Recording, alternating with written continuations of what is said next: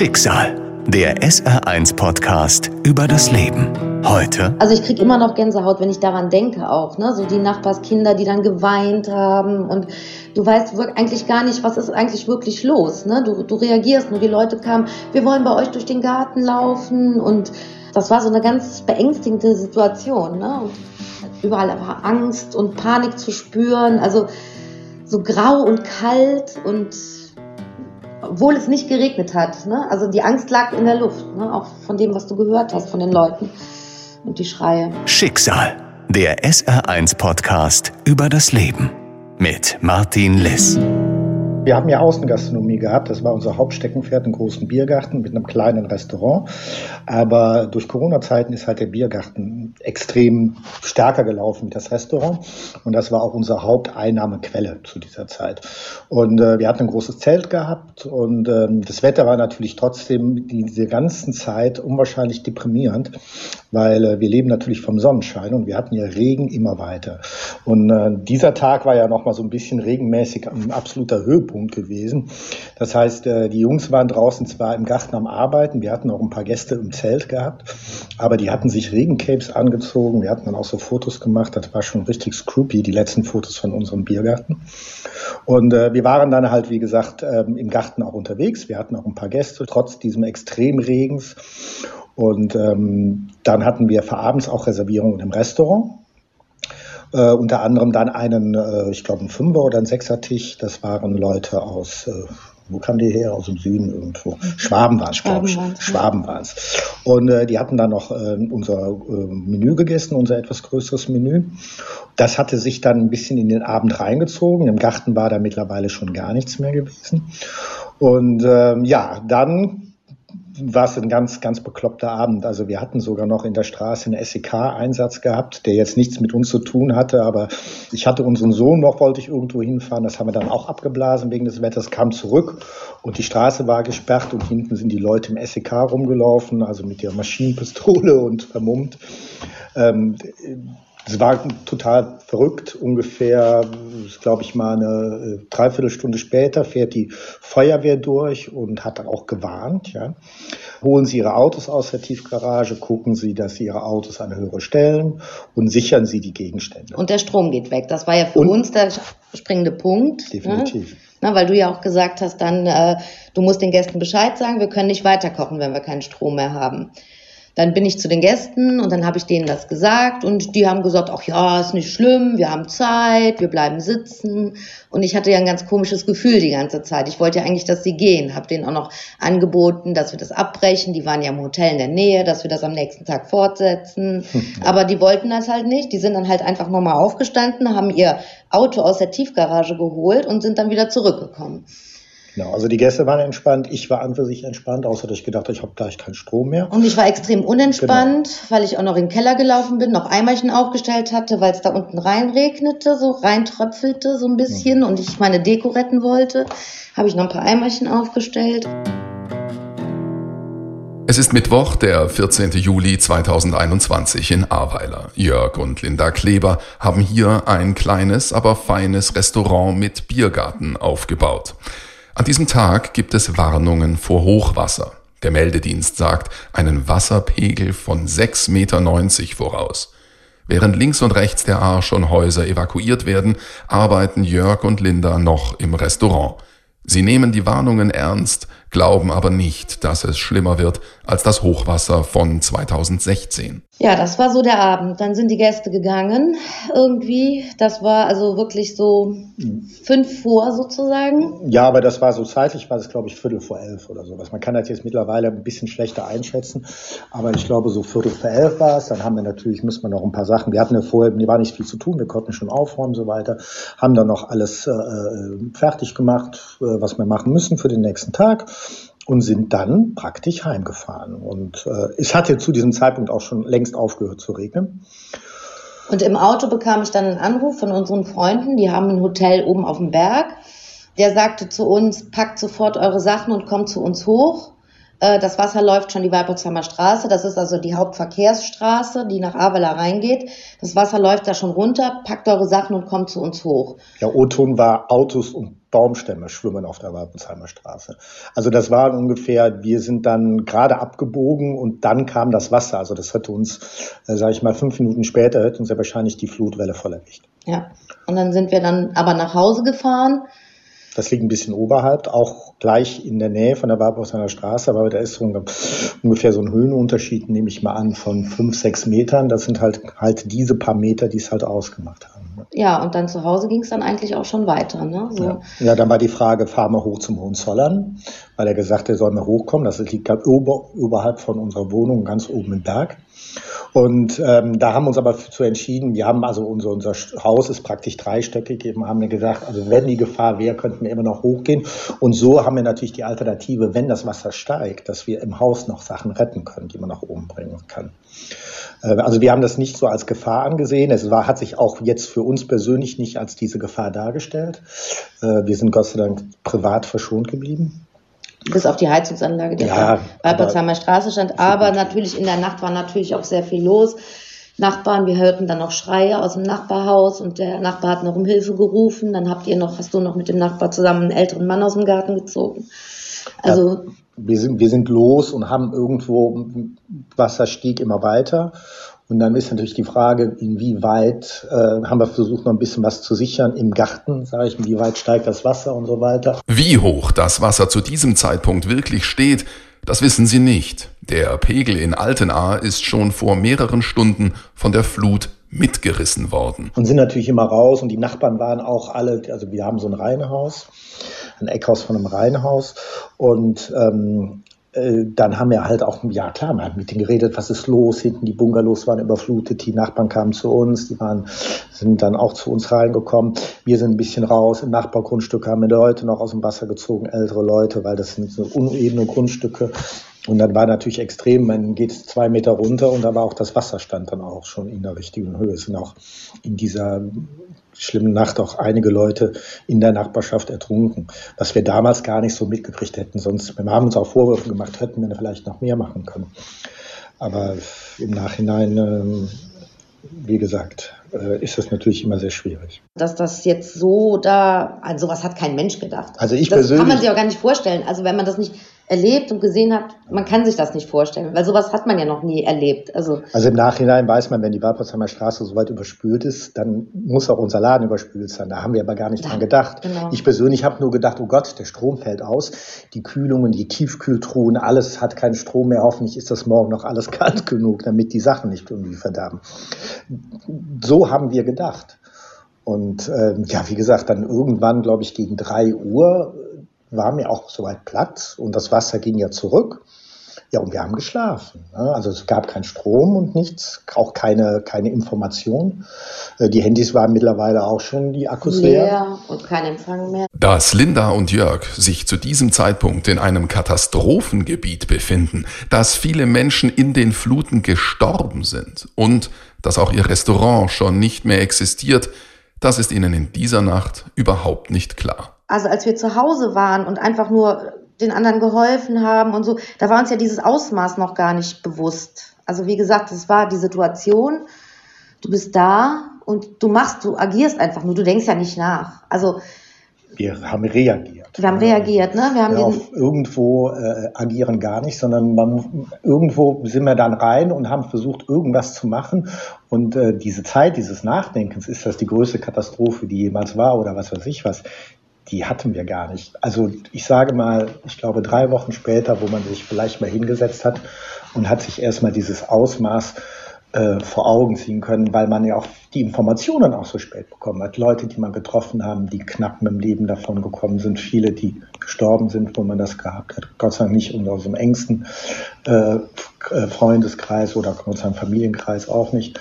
Aber viele Leute, die man kannte, die gesagt haben, ja, mein Gott, da ist nichts mehr, die sind ertrunken, die Häuser sind weg. Äh, ein Ex-Vermieter von uns, der und Freund, der Walter, äh, die waren auf dem, auf dem Dach gewesen für elf Stunden. Ne?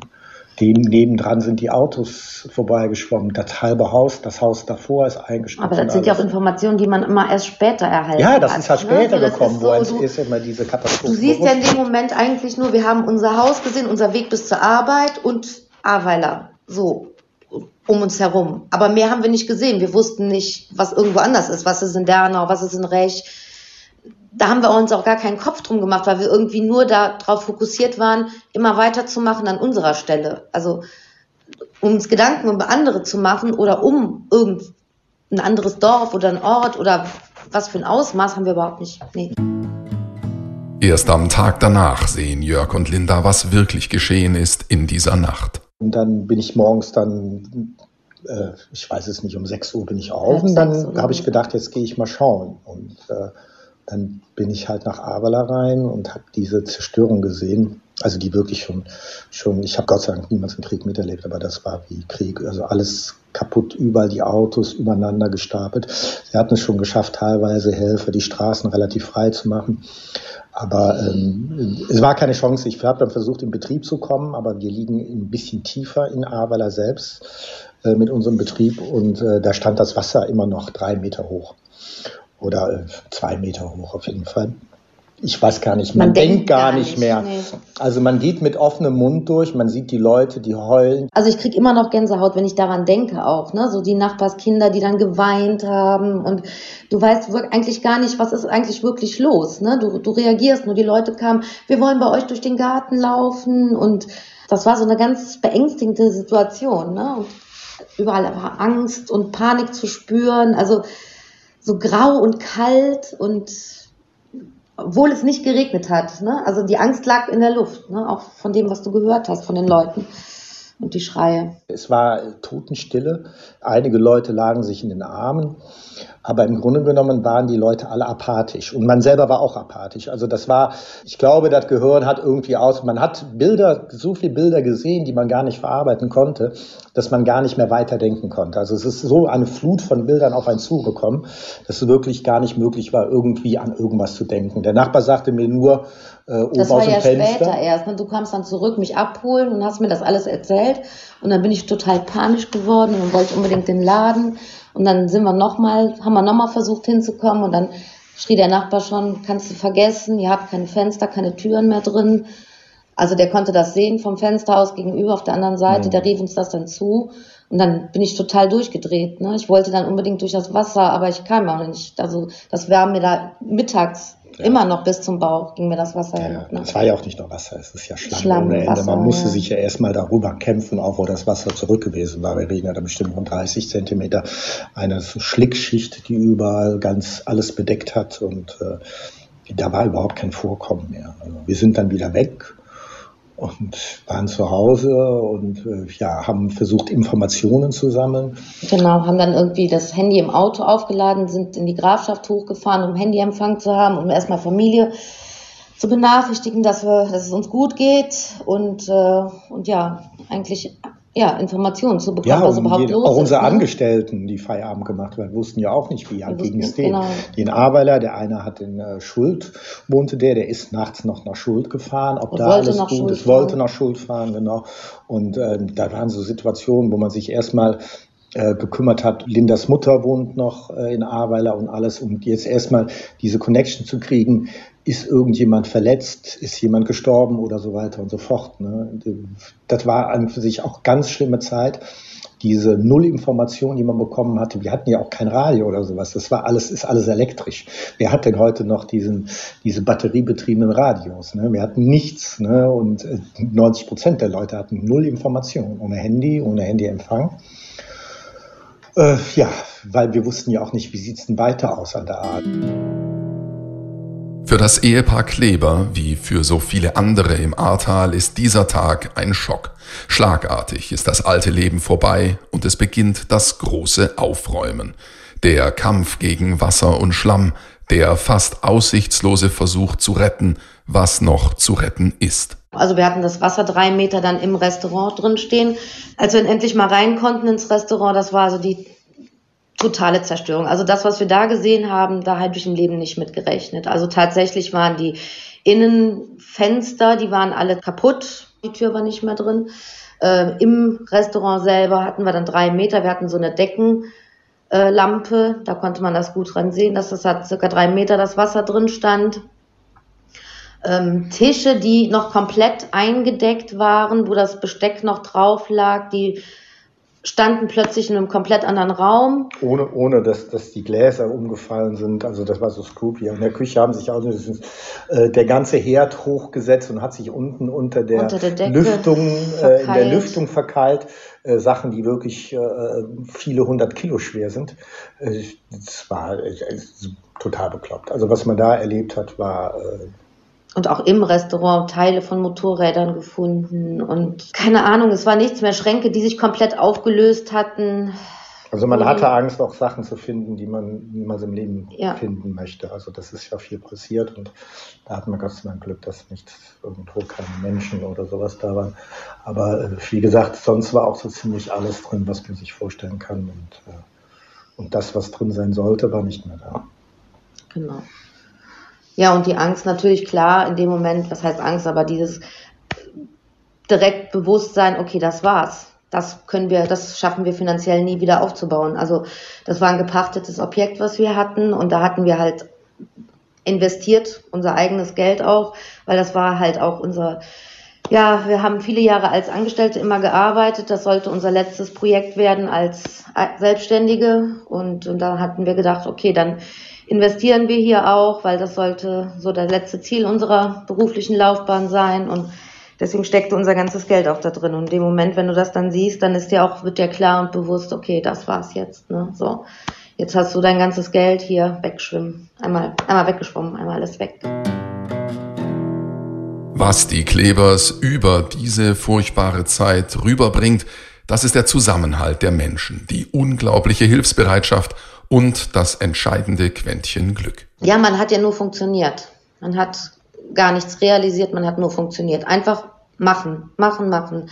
Und selbst wenn man mal eine Minute irgendwie gedacht hat, ich brauche was zu trinken, ich brauche was zu essen, war der Nachbar schon wieder, ich brauche das, ich brauche dieses, ich brauche jenes. Man war, ist ja nur rumgerannt und hat geguckt und da noch mal mit angepackt und da noch was geholt und dann kamen Gott sei Dank ja auch schon relativ schnell die Helfer auf. Unglaubliche ne? Hilfsbereitschaft, die wir geführt haben. Nicht nur von den Awelern selber. Die Aweller, die sich vorher vielleicht nicht äh, gegrüßt haben auf der Straße, lagen sich in den Armen. Jeder war, war der beste Freund des anderen. Wir waren also diese, dieses Leid hat zusammen hat uns zusammengeschmiedet, das war unglaublich. Und dazu dann noch diese unglaubliche Helferschar, die in kürzester Zeit kam und ähm, wirklich gearbeitet haben, wie die Wahnsinnigen, die sich da reingeschmissen haben in den Schlamm und alles mit rausgezogen. Das waren, das sind Arbeiten, das ist, das war wirklich das ist das Schlimmste vom Schlimmsten gewesen. Ne? Ja, das war nicht absolut, einfach so mal so ein bisschen was wegräumen. Die standen äh, bis zu den Hüften im Schlamm und haben Wasser weggeräumt und äh, Frauen sowie alt, äh, ältere, junge, junge sehr viele Leute, sehr viele junge, sehr viele Leute, junge Leute auch, ja. sehr viele aus dem Osten, die relativ schnell gekommen sind, aus der, die auch diese Oder-Katastrophen mitbekommen haben. Also eine unglaubliche Hilfsbereitschaft, die da gekommen ist. Und die hat natürlich einem auch irgendwie ähm, so Mut gemacht und, und, und, und äh, hat dann auch äh, äh, oft die Tränen in die Augen gebracht, aber das waren Tränen des Glücks oder der dieses, Dankbarkeit, der Dankbarkeit. Ne? Also ja. jetzt nicht diese, diese Zerstörungen und alles, man hat nur agiert, das hat man gar nicht so gesehen, eher über dieses unglaubliche Hilfsbereitschaft und diese Kollegialität war man sowas von, von hingerissen und äh, dass man oft an der Ecke saß und war am Wein, aber jetzt, weil man halt äh, irgendwo so glücklich war oder das gar nicht fassen konnte, dass es sowas gibt. Also die erste Phase, wie gesagt, ging ja nur darum, wir haben versucht, das alles freizuräumen. Wir wussten, das Objekt können wir niemals wieder aufbauen und wir müssen das ja auch korrekt verlassen, unserer Verpächterin. Wir müssen einen Rückbau machen. Wir hatten ein paar Wände eingezogen und so weiter. Die Familie hat uns geholfen und wir haben versucht, das Ganze alles wieder ins Lot zu kriegen und äh, versuchen, das, was wir vielleicht retten konnten an eigenen Tischen und alles, haben wir dann versucht, irgendwo unterzubringen. Da hat mir jemand Bekannter, der uns sonst eine Halle äh, gegeben, dann konnten wir das oben wegbringen. Und äh, ja, und dann war die Frage, ja, was ist jetzt? Ja, äh, man denkt, Selbstständigkeit geht jetzt so und so nicht mehr und äh, weil es ist nichts mehr da. Wir werden wieder ins Angestellten-Dasein äh, gehen und werden wieder angestellt sein. Aber wir waren, uns war an für sich relativ äh, relativ klar. Also wir hatten, wir hatten die nach der äh, Anfangszeit in unserer Selbstständigkeit und ähm, dann war es aber wirklich gut und wir hatten, wir hatten sehr viel Anerkennung in Ahrweiler kurze Zeit erreicht und wir waren total glücklich. Wir hatten super nette Gäste und alles. Und irgendwo hatten wir uns gedacht, nee, jetzt wir müssten eigentlich wieder was selber machen. Und ja, aber es ist immer so ein Auf und Ab. Du denkst darüber nach, was war. Es war Corona, das war schon alles so Mist, ne? So, das war so finanziell schon immer nur Sorgen, Sorgen. Das erste Jahr, als wir angefangen hatten, war eine große Baustelle vor der Tür. Das zweite Jahr, dann kam Corona. Also irgendwie denkst du dann auch wieder, was soll das eigentlich? Warum haben wir uns überhaupt jemals selbstständig gemacht? Und äh, dann aber auf der anderen Seite denkst du dir, nee, du warst doch erfolgreich, du hast es doch geschafft und jetzt machen wir auch weiter und man kennt uns und es sind immer, du hast diese positiven und die negativen Gedanken. Das wechselte so, es war immer so ein Wechselbad der Gefühle. Ne? Es war wirklich. Äh und dazu kommt noch äh, unsere Angestellten, das ist auch wie unsere Familie, unsere Jungs, die von Anfang an uns begleitet haben, die ja. uns auch in der ganzen Corona-Zeit treu geblieben sind, obwohl sie in Kurzarbeit waren. Und äh, die da standen und nach Corona wieder ein halbes Jahr bei uns gearbeitet haben, ist alles wieder relativ normal gelaufen und jetzt wieder alles zerstört. Wieder und, keine Arbeit. Ja, genau. Und dann ging uns auf. Ich meine, das sind, das sind wie unsere Kinder. Ne? Und äh, dann haben wir gesagt, nee, wir müssen, wir müssen denen auch eine Alternative geben. Die wollen weiter bei uns bleiben, aber dafür müssen wir auch was aufbauen. Ja, es war also so, dass äh, die Verpächterin ähm, halt auch kein Interesse mehr hatte, das aufzubauen so dass für uns klar war, okay, wir müssen uns irgendwas anderes suchen, wenn wir weitermachen wollen. Dann äh, Weingut Kriechel, das sind unsere besten Freunde. Dann haben wir mit denen gesprochen, die hatten ja das Weinhaus in Marienthal und da war es zuerst so, dass wir gesagt haben, oder dass die gesagt haben, okay, ihr könnt da reingehen, ihr könnt da weitermachen. Dann kam aber zwei Tage später direkt die Info, nee, das Haus muss abgerissen werden, da könnt ihr also auch nicht rein. Es ist, äh, ja, dann fängst du an und machst dir Gedanken, was können wir denn noch machen, wo können wir noch hin, wo gibt es irgendwas? Dann haben wir überlegt, so ein Pop-up irgendwo und haben irgendwie geschaut, wo gibt es irgendwas, wo was da ist. Weil wir konnten ja jetzt nicht schon wieder investieren. Wir hatten ja kein Geld, um nochmal neu zu investieren und äh, irgendwo eine Möglichkeit gibt, ähm, wo alles was vorhanden komplett eingerichtet ist, komplett vielleicht eingerichtet übernehmen für eine gewisse Zeit bevor die A wieder aufgebaut wird. So, so war unser Gedanke gewesen. Und dann haben wir auch ein bisschen geschaut und wir haben natürlich auch äh, Leute gefragt, Lieferanten von uns, die ein bisschen was auch in der Gastronomie Bescheid wissen und, und, und so weiter und so fort und äh, haben auch also Sachen bekommen und die waren aber alle sehr weit weg, weil wir wollten nicht von der A weg. Wir sind mit der A verbunden, verwurzelt. Äh, nicht nur, dass wir da wohnen, das sind auch unsere, unsere Leute, unser Gästestamm, der von hier kommt und der ist uns auch sehr wichtig. Ja, unsere Freunde und Familie. Es ist ja. halt Heimat, ne? Und die es Heimat ist halt die ist Heimat und wir ne? wollten, wir wollten auch nicht flüchten. Viele Leute haben die A verlassen und das wollten wir nicht. Wir wollten an der A bleiben. Nur gastronomisch, das gab es für uns keine Alternative. Genau, so. Und unser Nachbar, der ist halt hier ähm, in Sinzig bei der Stadt, bei der Stadt und ähm, der kam dann und sagte, äh, ja, hier das Wir Sinzig steht ja leer. Der Jean-Marie Dumaine sucht ja Nachfolger.